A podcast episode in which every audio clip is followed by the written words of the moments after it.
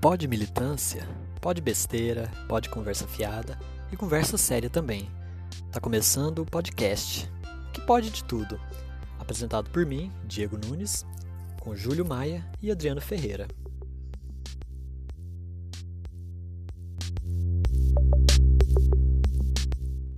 Um, dois, três. Salve, salve! Começando mais um podcast. Eu sou o Júlio e à minha direita, ele, Diego. Olá, olá, ouvintes. Na minha esquerda, nosso grande urso, Adriano. salve, salve! Grande urso, só que há controvérsias. E aí, pessoal, hoje a gente está aqui para tratar de um tema aí que está em alta, já tem até uns meses e já está até chato, né, cara? Que é essa bendita dessa quarentena e desse coronavírus. E aí, alguém quer começar puxando aí um papo sobre? Cara, então, acho que nesse momento é muito importante que a gente entenda o processo como um todo, né? Por ser uma pandemia global, é interessante pensar, ainda mais no nosso contexto de muita polarização política e dois lados muito bem formados que. Pô, vai você me desconcentrou. Eu tô com o WhatsApp aberto. Pô, dois lados. Dois lados muito bem uh, formados e que são um pouco intolerantes para com o outro como foi a recepção do Covid pelo mundo e como as pessoas perceberam e interagiram com o vírus? Há um traço em comum que a gente pode, pode testar, pode avaliar, que foi a, a politização do vírus. A comunidade internacional de ciência tem que ser muito mais valorizada pela forma como ela lidou com o processo, porque cada um dos, dos governos e das instituições que controlam o poder público lidaram de forma a politizar o vírus de forma a manter o status quo. Então eu quero dar alguns exemplos sobre isso. Uhum. No Turcomenistão, é um país Nossa, que é bem perto. Sim, é bem, é longe do, do Ocidente, do que a gente considera como centro de, de informações no mundo, né?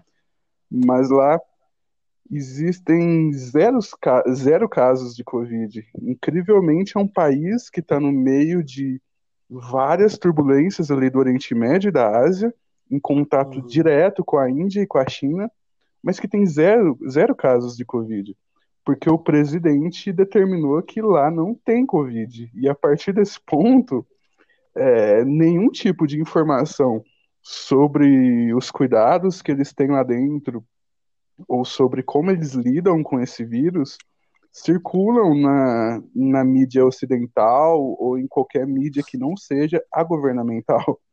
Então, a comunidade internacional de ciência não tem nenhum tipo de informação de como o Turcomenistão lida com o vírus. E uhum. isso vai se dar em várias esferas e em vários países, cara. E é muito interessante a gente pensar isso. Recentemente, semana passada, a gente está gravando isso dia 25 de junho. Semana passada, o Trump admitiu que ele teve que diminuir a testagem de Covid-19 para poder controlar melhor como as coisas funcionariam, como a opinião pública receberia o que ele está sendo proposto de política pública para resolver o problema. Então, isso é, um, é, um, é uma politização do vírus de forma a deixar bem claro que, dependendo de quem contrai o vírus, isso não é importante, isso não é um Sim. caso que toda a sociedade deva debater isso não merece holofotes suficientes. E, e, isso aconteceu no mundo inteiro, né, cara? Eu, se você pensa uma contraposição aos Estados Unidos em questão de uh, economia, contra cultura, em vários aspectos, você pode pensar na China. E foi lá que começou o vírus. A China tem mais de um bilhão de habitantes. E lá na China, até hoje, 25 de junho, há 4.500 mortes 4.500 mortes num país que tem mais de um bilhão de pessoas e que sofre com o vírus desde 25 de dezembro de 2019. São mais de seis meses. É um número que simplesmente não bate. O Brasil é cinco vezes menor. O Brasil, eu vou chegar lá, mas também conta com a grande subnotificação e tem mais de 50 mil mortos. É um número que o governo determinou e sabe-se lá como foi feito esse processo, ele não é transparente, que foram 400 e 500 mil vítimas. Eu acho que isso deixa claro como a comunidade internacional de ciência e como esses aparelhos que são mais desintegrados da, da questão institucional política podem atuar defendendo a sociedade civil. Porque é muito importante que a gente tenha autonomia nesses processos. Aqui no Brasil, que é uma realidade que a gente vive, que está próximo da gente, o presidente da República ele fez questão de politizar a, a, o vírus até enquanto ele pôde.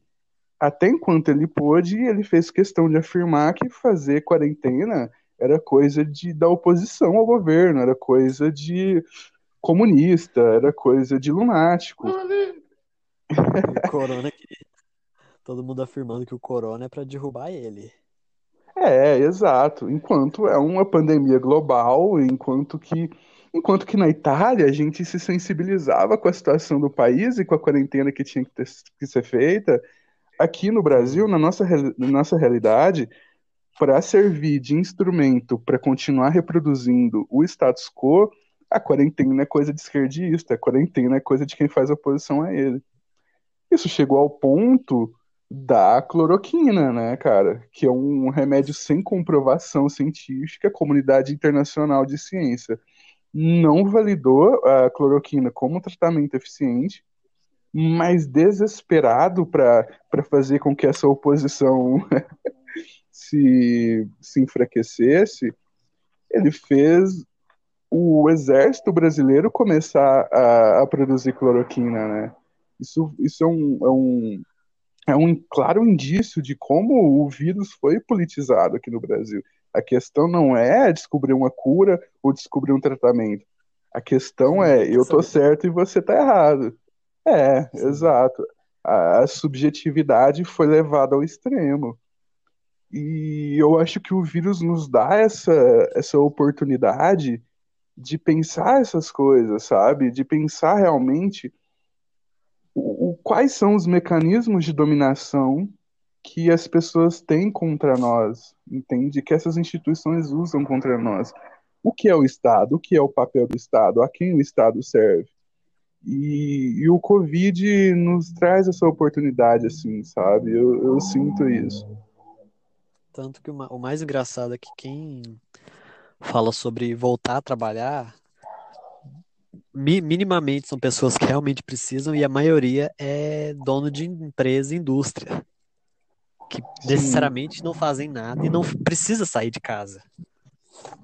Sim, que são cara. donos dos meios de produção e produzem a riqueza, né, cara? Grande, grande parte da população quer voltar a trabalhar, mas muita gente tem noção disso, mas se você olhar para parar para observar, só quem tá em cima que realmente quer que volte tudo ao normal, Sim. segundo eles.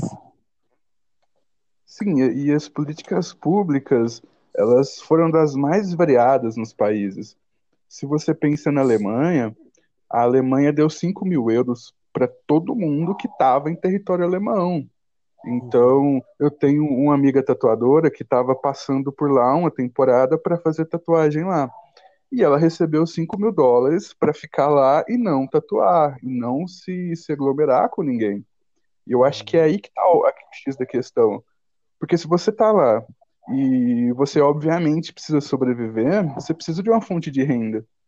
E, e é por aí que a gente tem que calcar a discussão. Não é que é errado você ir para a festa, mas você pode ir trabalhar.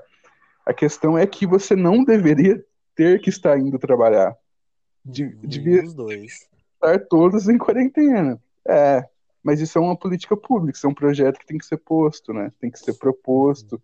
Então, são, são questões que perpassam a gente enquanto indivíduo e que selam o nosso destino, né? O Brasil já é o segundo país em mortes no, no mundo.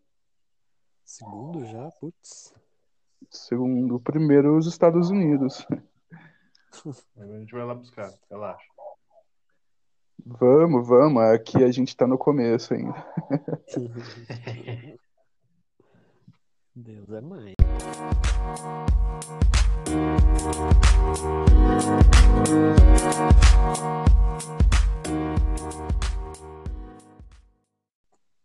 Que coisa linda, querida Adriana.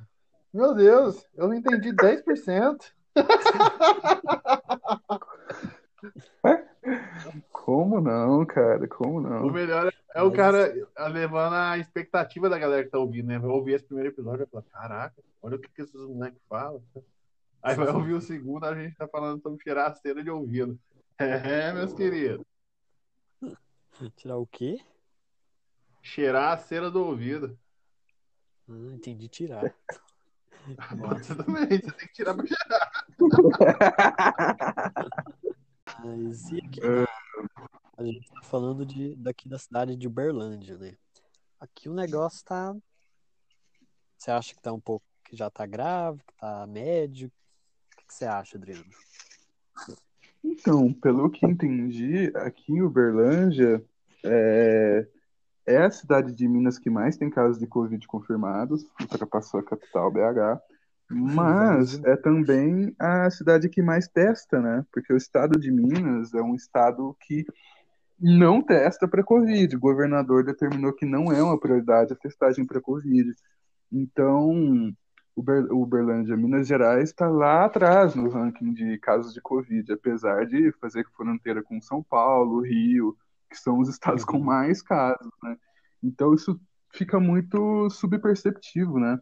É difícil analisar esses dados frios e entender qual que é a credibilidade desses dados frios, né? A síndrome respiratória, aguda, que é uma síndrome que a pessoa basicamente tem uma parada cardíaca, parada cardíaca ou parada respiratória, ela matou 800% a mais esse ano do que no mesmo período do ano passado. E não tem uma explicação aparente para isso, a não ser um Covid que determinou aquela parada respiratória e que não foi diagnosticado, né? Então é muito complicado entender a confiabilidade desses dados e confiar neles, né? A gente fica num, numa liminalidade ali e usando álcool em gel e tendo fé. Pior Mas- que aqui sempre falam que a cada dia tá aumentando mais e mais, né? É, é um efeito multiplicador, né? É mais fácil acreditar que tá aumentando e ficar quieto em casa do que achar que tá acabando e bater perna. É, com certeza. Aqui até então tava tudo. No começo tava até que fechado, né? Depois o começo virou terra de ninguém. Shopping Sim, ainda sim. ou fechou? Vai, vai na fé aí. Não pode falar, eu tinha perguntado se shopping ainda tá aberto ou se já fechou de novo. Tá fechado. É, o, co- é, o comércio fechou de novo, né? Mas, cara, é uma, bo- é uma mobilização bem grande para que ele seja reaberto. É muito complicado. Realmente, a politização do vírus alcançou níveis absurdos no Brasil. É, é ridículo, assim. A, a- a opinião científica e a opinião baseada em pesquisa, ela se tornou banal. Não vale nada. Meu amigo mora num condomínio aqui perto, ele tava me mandando uns prints que tinha um grupo de condomínio. E tinha uma pessoa lá falando abertamente que até acredita em vírus, mas que não era pra tanto. Que todo mundo tinha que voltar a trabalhar. Ah, É, sim, é. não, mas isso é o que mais tem. Incrivelmente, tem É gente que que acha que até tem. hoje não morreu. Até hoje não morreu ninguém de corona. Que a galera tá, tipo, colocando outras mortes com esse, com essa causa, sabe? Tipo, sei lá, um pneu que explodiu aí e nego morreu numa oficina, a galera fala que é corona. E pior que rolou essa parada, né? Essa corrente rolando por aí. ele me, ele me mandou um print do cara falando que morre gente de infarto todo dia e ninguém noticia, ninguém faz alarme. É verdade. Não, ponto a mais gênia-. A mais gênia que eu vi foi o cara foi falou assim: ah, a galera tá tudo preocupada com esse vírus aí, mas e o vírus da AIDS? Que ninguém quis fazer lockdown com ele.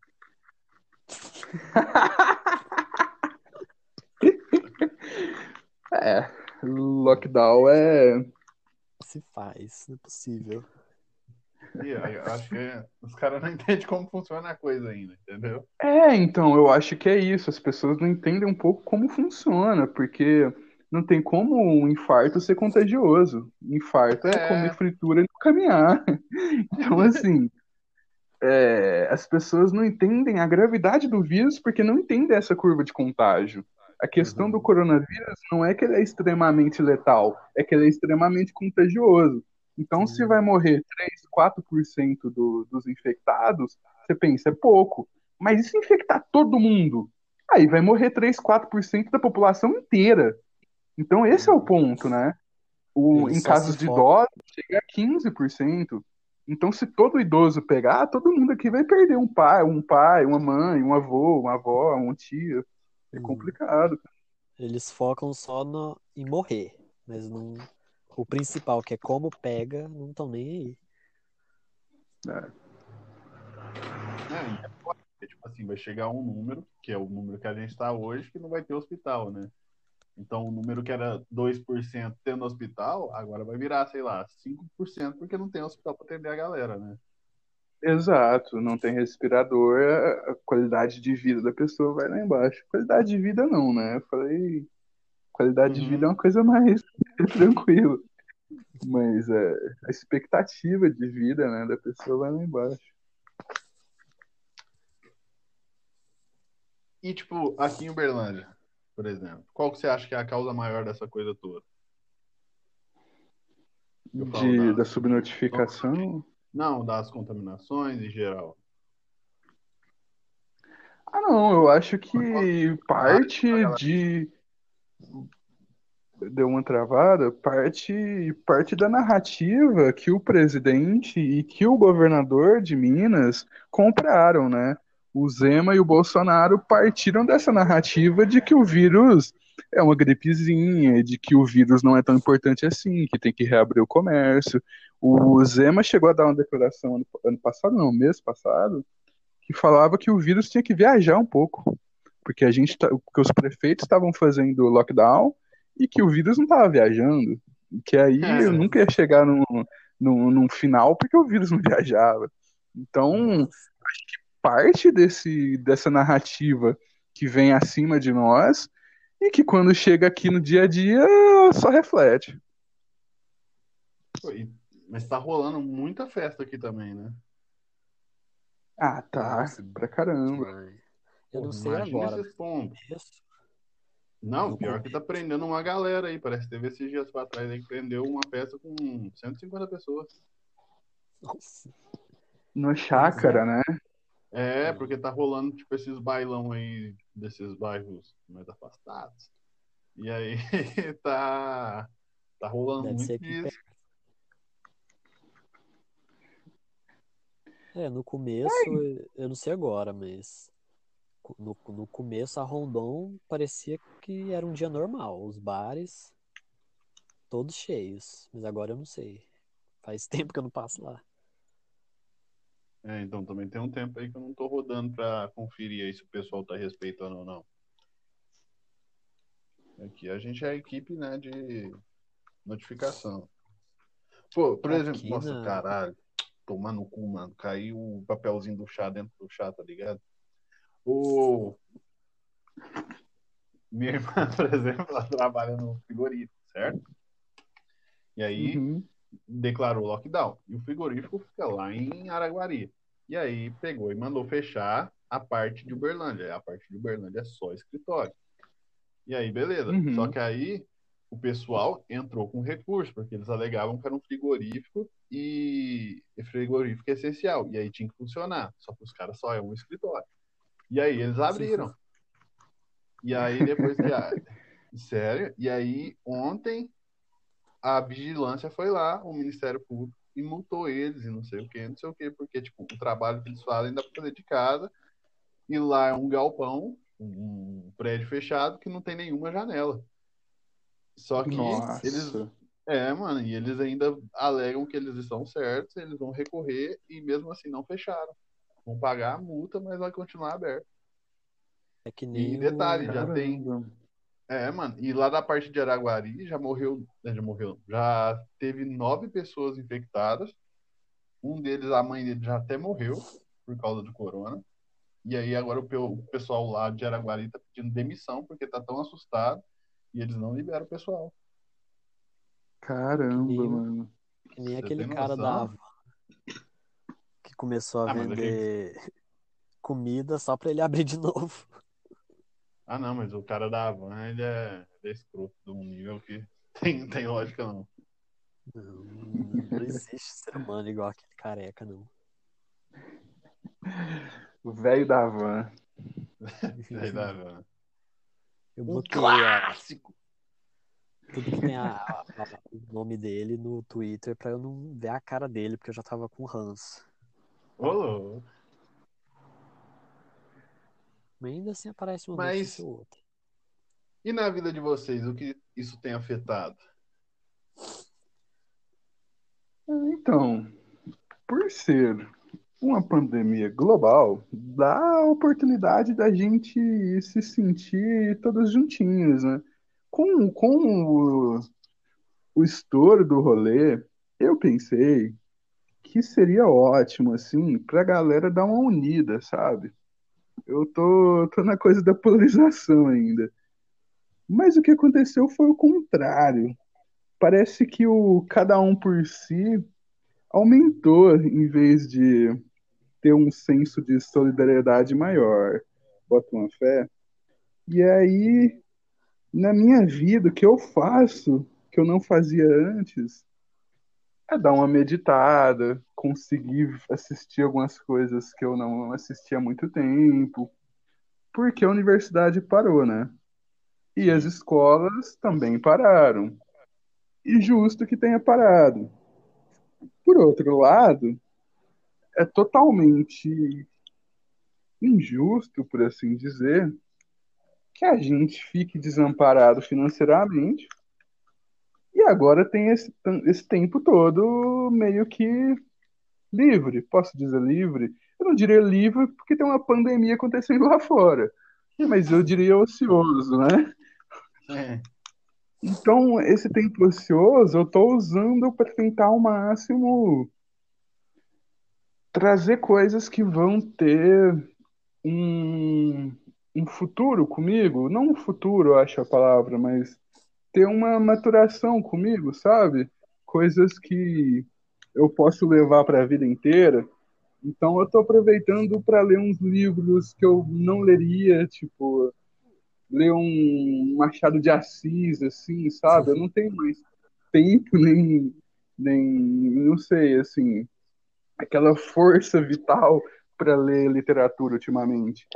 E agora eu tô tendo muito tempo, né? Então é bom para aumentar um pouco as suas referências, assim, fazer coisas que você não faria. Eu tô tentando focar nisso, porque se eu não focar nisso, a saúde mental pega, a saúde mental cobra um preço. É, eu já volto porque eu vou no banheiro de novo. Ô, louco, e aí, ô idoso? Porra, Tá com a bexiga furada, seguindo cara? isso. Pô, mas a parada que você falou aí das pessoas é, aproveitar para se unir e tal, cara, é só pensar no, no óleo e na água, né? Se deixar os dois paradinhos, os dois ficam separados. Se você agitar, continua Hum. separado, irmão. É, então, eu acho que foi isso que eu pensei, né? Ou a gente ter essa convulsão social que o Covid provocaria, porra, não tem jeito, entendeu? A gente vai ter que dar a mão um pro outro, vai ter que rolar umas ações sociais bonitas, vai ter Aí que que rolar tá. um amparo. É, vai ter que ro- rolar um amparo às pessoas que têm ah, dificuldade de moradia, saca? Mas foi, Uhum. foram exemplos isolados, assim, totalmente isolados. É, não. Aí que cagou de vez. Mas e aí a rotina de vocês? Como tá? eu tô meio que sem fazer nada, mais ou menos. Mas eu meio que. Agora não, porque agora eu tô tentando voltar ao horário normal, mas antes eu só fazia minhas coisas de madrugada. Porque aí eu podia dormir o dia inteiro. Todo o meu processo de, de, de trabalho, de ver a videoaulas, de qualquer coisa, eu fazia de madrugada. Era o tempo que eu, eu gostava de fazer, na verdade. E dormia o dia todo. Mas tô meio que nessa também, não fazer. Tentando fazer alguma coisa, né? A gente sabe que nunca dá certo. Mas eu tô tentando ver videoaulas e ler o máximo de coisas que eu puder. Só que no meu caso não é Machado de Assis, é quadrinhos mesmo. Porra de Machado de Assis. Essa porra no curso. É. Tô louco, vai ser cancelado. Vai ficar bem, vai ficar bem Vamos claro quem é o culto aqui. Mas, ah, cara, eu acho que. Mas você conseguiu voltar a dormir durante o dia, normal? Ou durante a noite, Ah, quer eu- dizer? Tô conseguindo dormir meia-noite e meia, uma e meia, Caralho. que já, já é muita coisa, e acordo 10, 11 horas. É, mano, eu, eu Cara, que também. Vai, vai tu, vai tu, vai tu. Eu meio que também quebrei a rotina, né? Antigamente eu dormia muito cedo, agora eu tô começando a dormir um pouco mais tarde. Mas, tipo, leitura, que eu, eu lia bastante antes, agora eu não consigo ler. É, esse ano eu acho que não consegui ler nenhum livro ainda. E eu tô aproveitando que eu gosto muito de análise técnica, que é essas paradas mais de ações e tal. Eu tô aproveitando para estudar bastante isso. Vai que um dia que eu consigo ganhar um dinheirinho com essa porra aí, e aí me salva, né? Porque a coisa tá feia. Mas, no geral, a rotina é isso, né, cara? Ficar sentado 24 horas, jogando e, e- e vendo uma aulinha de vez em quando e coçando a bunda do meu cachorro. Mas, Dom Adriano, famoso xerecão, como tá a sua rotina, meu querido? Cara, então, é, eu vivi várias rotinas ultimamente, porque eu tô jogando poker e aí, a depender do torneio que eu quero jogar, ele começa nos horários mais variados, assim. E aí isso cagou muito no meu sono. E aí que eu queria entrar no que o Diego tava falando sobre a madrugada, assim, é que real, eu sinto que eu funciono melhor de madrugada mas chegou num ponto agora que eu também tô arrumando assim meu sono. E aí comprei GABA e melatonina. Para quem tem problema com sono aí, é muito bom. Seu sono fica mais profundo e você pega no sono um pouquinho mais fácil. Quando eu acordo, GABA e melatonina são precursores aí. São suplementos, você compra em qualquer lugar não são um remédio para dormir necessariamente. E, cara, seu sono fica bem mais profundo, tu acorda bem mais descansado. Porque um problema de você não ter esse horário fixo é esse, né? Você dá uns cochilos, mas parece que você acorda cansado. E, isso é complicado, assim, sono profundo. Comigo nunca dá certo, porque tem vezes que eu durmo 12 horas certinho e acordo pior. Às vezes eu durmo duas horas e consigo fazer tudo. É, então, é muito complexo essa questão. E isso tava me destruindo, assim. Aí eu tô conseguindo arrumar isso. De resto, cara, o que sobra do meu dia, eu tento fazer umas coisas que são ali na linha entre produtivo e que eu gosto de fazer, né? Porque, cara, é, ficar fazendo coisas muito fáceis e prazerosas chega um ponto que seu cérebro se acostuma com aquilo, né? Dá uma sensação que você tá, não sei, assim, atrofiando um músculo, não sei dizer especificamente, mas quando você fica sempre vendo videozinho no YouTube, vendo muita TV, parece que você vai perdendo estímulos, né? Então eu tento ler algum livro muito estranho que eu nunca leria, ou então é, parar assim, pegar minha bike e ir para um lugar que eu não iria, Porque apesar de estar de quarentena, cara, não tem jeito. Tem hora que a gente tem que sair um pouquinho. Se bem que é nessa hora que o Covid tá esperando pra pegar a gente, né? Mas é o equilíbrio, o equilíbrio entre, a- entre o risco calculado. Por isso que eu não vou ficar lá perto de você quando acabar. Faz sete dias de quarentena de mim, aí comprovadamente eu não tiver sintoma, a gente transa. Exatamente. Me- Meu negócio de fazer de madrugada também é mais porque é o momento que eu tenho silêncio. Porque eu moro com o meu irmão menor e ele é, é uma criança, né? Então, criança é naturalmente um, um diabo. Então, tá sempre me chamando, sempre perguntando alguma coisa ou gritando nos joguinhos dele, aí meio que me, me tira do, do foco. Então, de madrugada eu tô mais. Ele dormindo, ele calado. Eu consigo fazer as coisas. Entendi. Entendi. Mas também é porque sempre foi meu horário, né? Até na faculdade eu fazia as coisas de madrugada.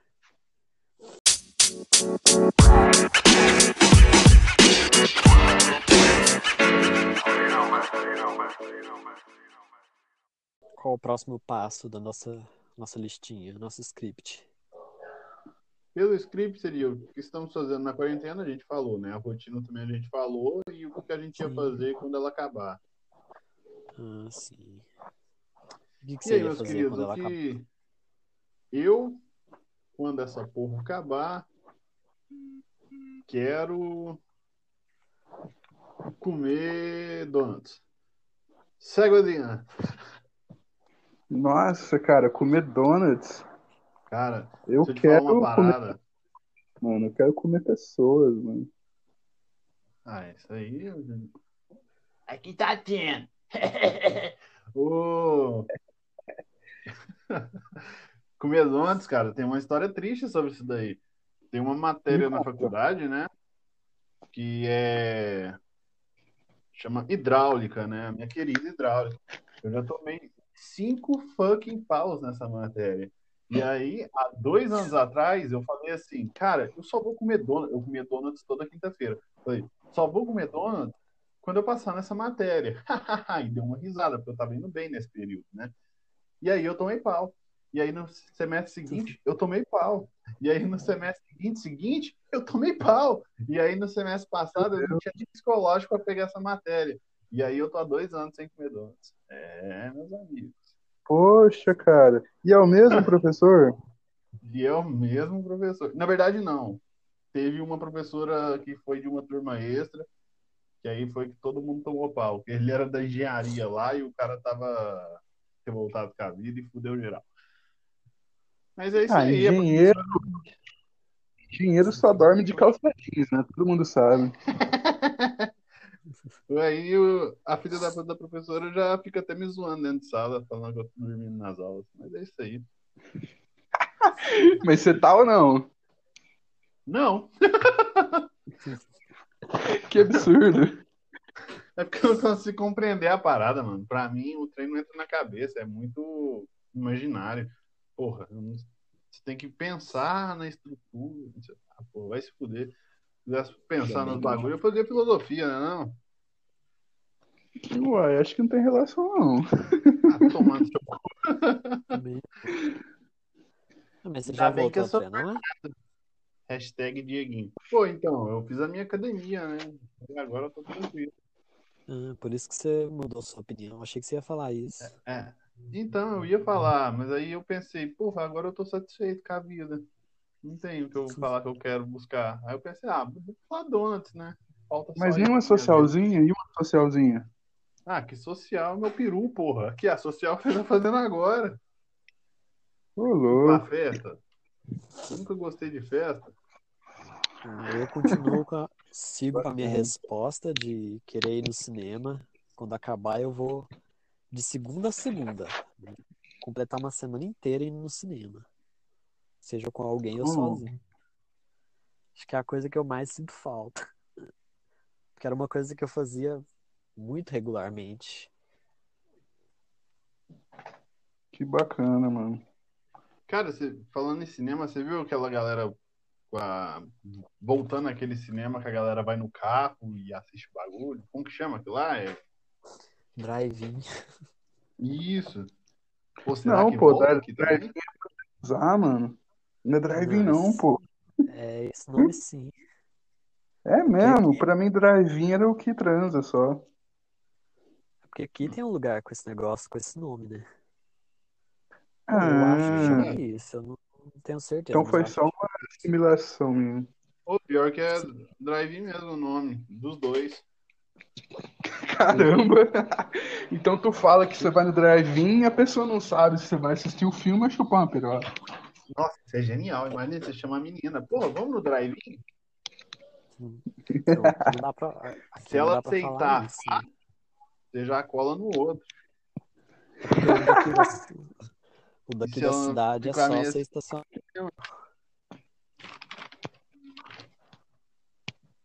Quê? Pô, mas podia voltar, eu acho massa. Tinha vontade de um filminho assim. É, mas vai aglomerar pessoas do mesmo jeito, né? Não, mas também tá todo dentro do carro. Não É, muito verdade. válido. Não é muito válido. Ninguém não. desce. Só vai ter o pipoca né? Estavam querendo fazer show assim. Ah, não, imagina que merda. Aí show deve ser zoado. No show cabe muita Ah, gente. Não, não ia caber muitos carros. Então, imagina, tipo assim, a pessoa, sei lá, que chegar na meta. Tipo assim, sei lá, mais por último, assim. Imagina quantos quilômetros que ela não vai ficar de um do lado do palco. A distância do carro pro outro, dois metros cada carro. É, e show tem muito a ver com expressar o seu corpo, né? Com dançar. é. Limitado você do carro. Acho que também não pega, não. E tu, Adriano, vai fazer o quê depois que acabar? Cara, eu vou fazer uma socialzinha. Eu preciso Ah. de uma socialzinha, sabe? Aquela Eita, coisa ali. aquela coisa moleque, aquela coisa de conhecer uma pessoa no rolê. Sinto falta disso. Hum, Um pouquinho, mas eu ainda queria ver filme.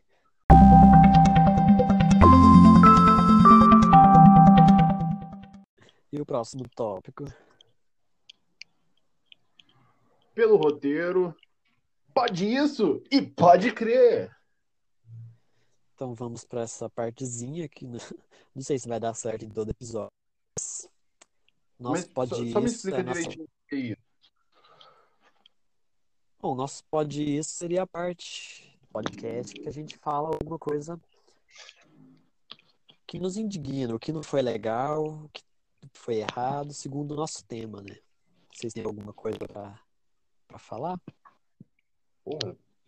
O Adriano, solta o discurso, Adriano.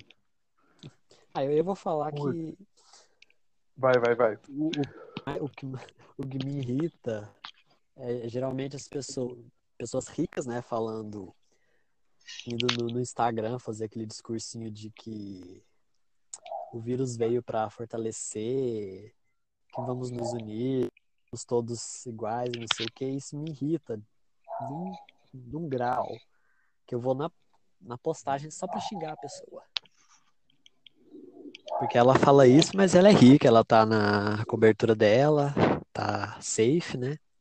E vem com esses papinhos e isso me irrita muito, muito mesmo. Então, indo um pouquinho na linha do que o Diego está falando, uma coisa que me irrita bastante é esses discursos religiosos e espirituais no meio da pandemia. Porque, como eu estava falando, é um momento que se abre no mundo inteiro, porque é uma pandemia global. E aí as explicações para esses fenômenos, cara, são das mais diversas. Mas essa semana especificamente, tá vindo uma nuvem de gafanhotos. Vocês ficaram sabendo disso? De... Mano, 20 km quadrado de gafanhoto. Mas Olha, aí, é é, não, tipo assim, sei lá, como que, como que isso se forma biologicamente. Mas eu sei que isso deve ter alguma explicação. Alguma coisa no, no. Como é que chama quando um animal come o outro? Pô, esqueci. Acasalamento. Cadeia alimentar. Não, cadeia alimentar. Alguma coisa na cadeia alimentar trouxe esse desequilíbrio. Eu, eu posso conceber isso. Mas as explicações dos evangélicos, dos religiosos em geral, para isso, é de que o Covid é o apocalipse, é que a nuvem de gafanhoto é o apocalipse, e é muito baixo pegar pessoas que estão passando, muitas vezes, por situações extremas agora na pandemia e começar a dar esse tipo de explicação, entende? Eu acho que é tocar na ferida de uma maneira nada sensível e aproveitadora, para falar real, saca? É isso. Isso, isso me indigna.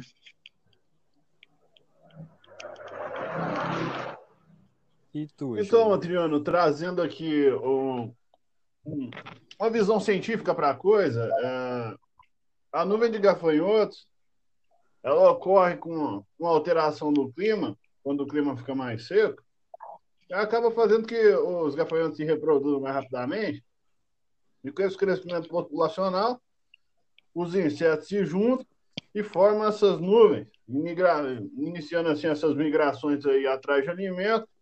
O que ocorre é que essa espécie em geral aí do- dos gafanhotos que estão é, sobrevoando aí toda a América do Sul, ela é, ela é comum daqui.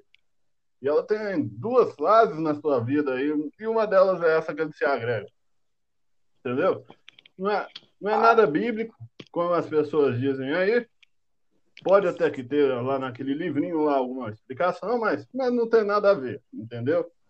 É, é biologia, coisa aí que crente não entende.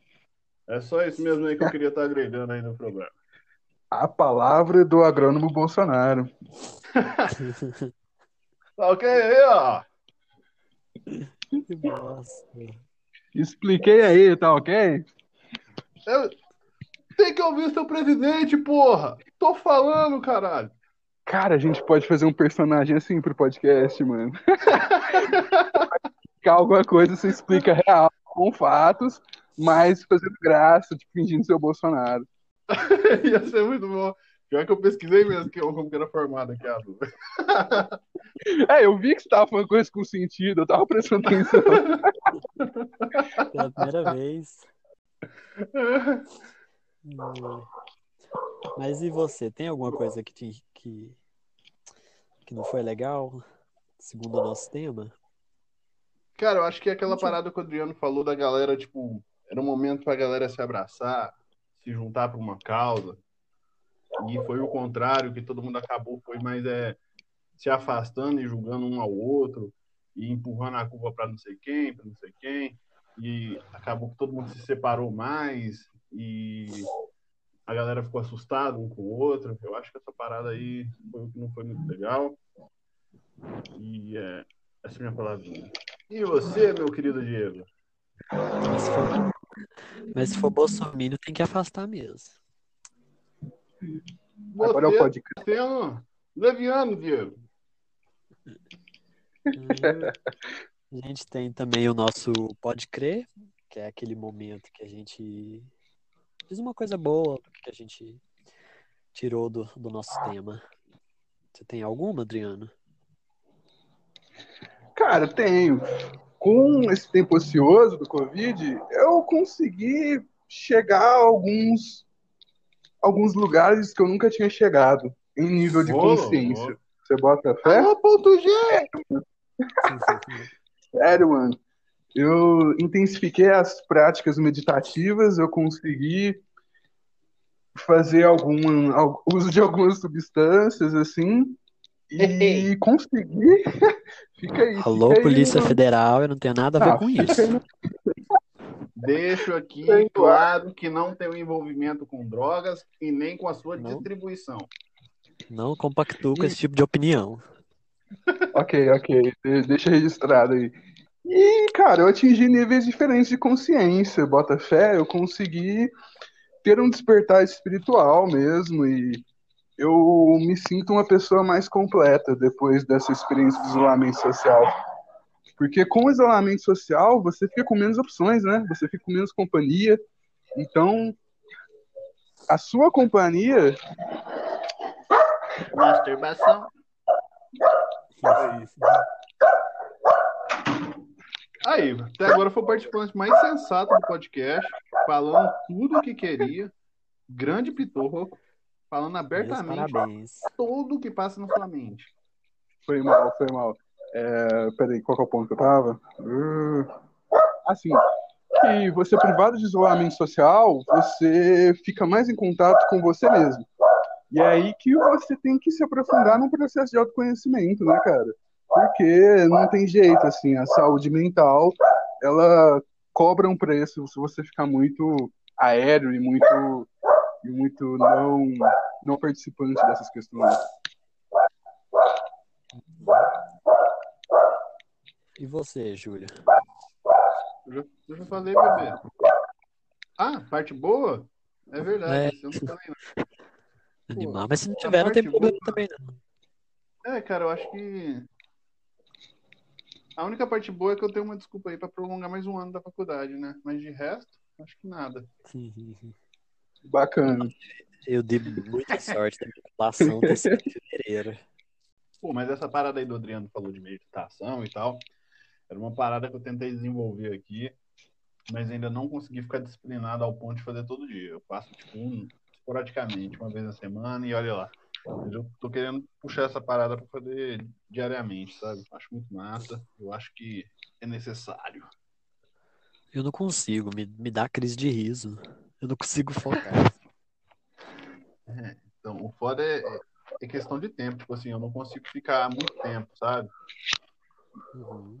Eu começo a ficar a, a pensar demais e os bagulho, e aí eu não consigo focar na parada. Sim, então, é, eu comecei a mudar essa ideia que eu tenho na minha cabeça sobre o que é meditação quando eu comecei a ler mais sobre. E aí tem um cara que fala muito como meditação é um esporte, entendeu? Então, realmente é difícil calar o nosso ego e calar todos os pensamentos que passam na nossa cabeça, mas o ponto é tentar fazer todo dia. Então, se você sentar e conseguir ficar dois minutos hoje, beleza. Amanhã você tenta de novo. E aí você ficar dois de novo, beleza, entendeu? Nem que você fique só dois minutos todo dia, é muito melhor do que você fazer uma vez por semana. Porque todo dia é hábito e te dá mais aquela sensação a longo prazo, assim, sabe? Uhum. Como é que eu posso te explicar isso? Quando você acaba de meditar, geralmente você está bem tranquilo, porque você não estava fazendo nada, você estava tentando limpar sua mente. Mas durante aquele dia, isso também tem reflexo, sabe? Uhum. Muitas vezes, aquela situaçãozinha ali que alguém fala alguma coisa atravessado para ti, se você tá hum, ainda com essas práticas, você consegue pensar um segundo a mais e consegue ter mais tempo de resposta. É, é- é- é essa palavra, sabe? Parece que quando tu não tá ah, nessa pegada de meditar todo dia, qualquer coisa é ação e reação. Alguém te fala alguma coisa e você já responde. E, na maioria das vezes, de forma igual, né? Truculenta que seja. E quando você está um pouquinho mais ah, habituado a meditar, você consegue receber aquilo e parece que seu cérebro recebe aquilo, espera um segundo e formula uma resposta. Bota uma fé e isso faz muita diferença no prazo. É- Essa é a melhor mudança assim que eu que eu venho percebendo. Sim, ah, eu não ficar sem falar nada nesse período de, de, de isolamento, ah, uma coisa que é legal é que tem muito, muito, muitas empresas, muitos sites que estão liberando muitas coisas de graça, né, para se fazer em casa pela internet. Eu mesmo fiz um, um curso de direção de fotografia porque ofereceram o módulo inteiro de graça. Então acho que isso pode, mesmo que pandemia seja ruim, tem algum, algumas coisas que ainda penso nas pessoas elas ficarem em casa, né? Sim, eu peguei bastante curso, eu fiz alguns aqui, eu acho que no total eu devo ter feito uns 6, 7 cursos, mas, tipo, agora eu já não consigo mais, velho, de verdade.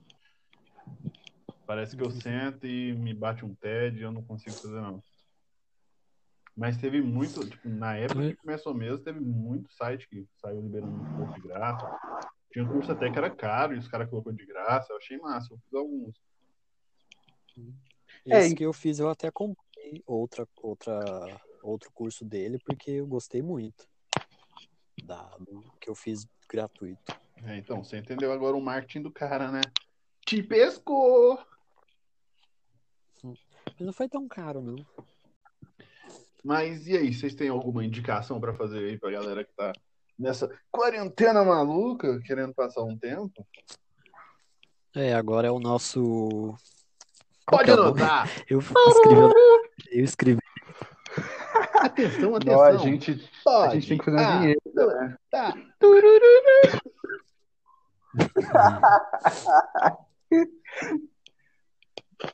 Já temos. Já deu.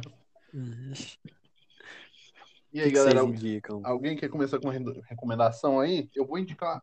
Posso? Obrigado. Eu vou começar com uma indicação de uma série aí que é sensacional. Tava todo empolgado aqui falando. Parou aonde? Cara, você falou. É, a hora que você falou assim, gente, eu vou indicar uma série que foi muito pouco comentada. Aí cortou. Ah, é? Caraca, mano. Tô sendo censurado aqui no podcast. Galerinha, eu vou indicar uma série que ela foi muito pouco assistida e quem começou a assistir não conseguiu acabar. Por quê? Porque né, é uma série para poucos. A série chama-se. História de Ryan, um homem que luta para se dar bem na vida quando consegue um amigo singular chamado Wilfred, que é o cachorro de estimação da sua vizinha.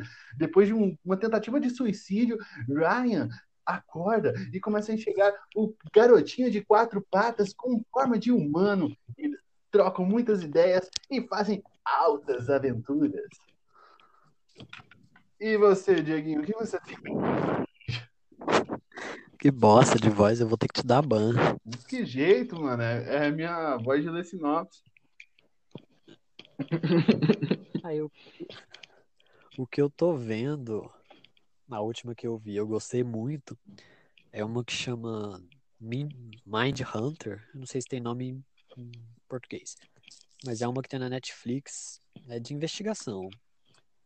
Que que é bem conhecida, mas o cara ele começa a entrevistar assassinos, serial killers, para tentar entender como eles pensam, para que eles possam pre- premeditar e capturar outros. né? É um rolê bem. E é real esse rolê. Esse- essa galera eles existiu mesmo. Esse cara tem até um livro. Daí a série acompanha isso. Eles entrevistam uma- um monte de gente surtada, né? Serial killers bem conhecidos lá nos Estados Unidos. E é mais ou menos seguindo essa linha. Caraca, parece ser massa, hein? Cara, já me indicaram essa série, eu vou assistir então.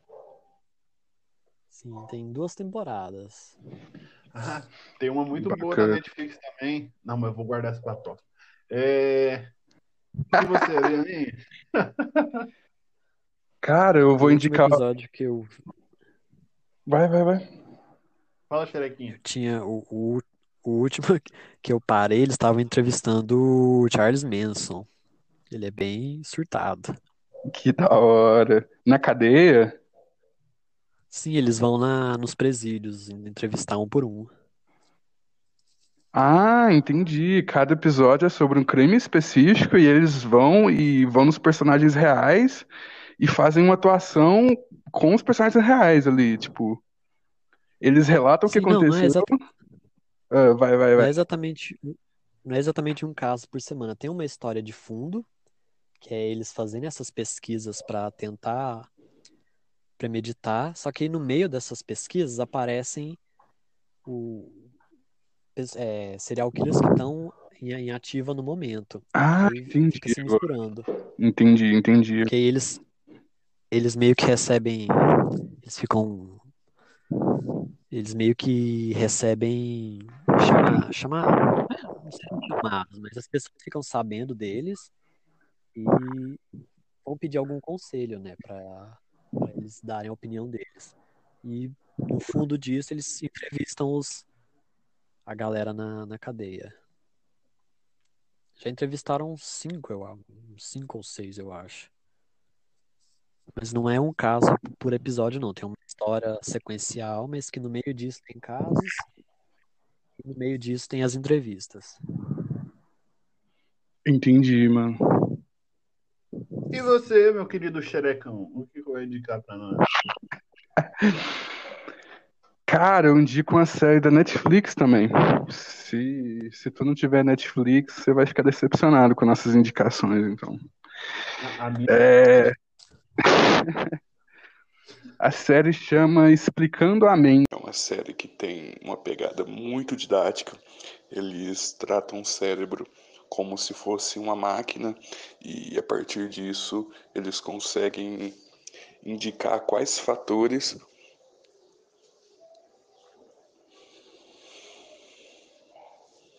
influenciam nessa máquina. Então, eles têm um episódio sobre memória, outro sobre meditação, outro sobre uso de psicodélicos, e eles vão mostrando, inclusive neurologicamente, que partes do cérebro são ativadas, como que isso influencia no ambiental, no social. É uma série muito interessante para que você entenda que às vezes você é só refém de reações químicas que estão acontecendo no seu cérebro. E é isso então, galera. Aquele abraço. Até a próxima, rapaz. Então, galera, encerramos aqui mais um podcast. Quer mandar um abraço aí, Dieguinho? Falar suas redes sociais aí para nós? Mais um não, porque é o primeiro, né? Acho que agora É, finalmente não. deu certo. É verdade. Você você tá muito empolgado. Mais um é só no segundo pra frente.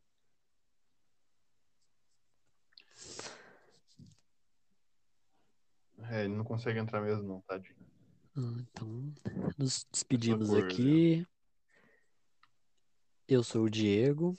E eu sou o Júlio. Eu sou o Adriano. Não, eu sou o Adriano.